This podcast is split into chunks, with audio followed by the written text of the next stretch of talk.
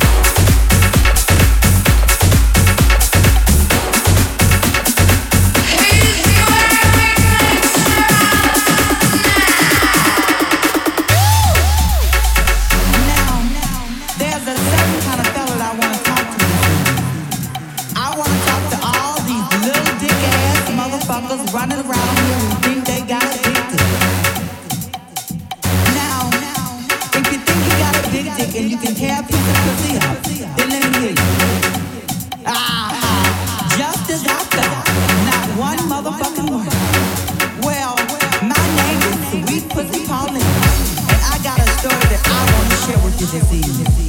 Is it okay?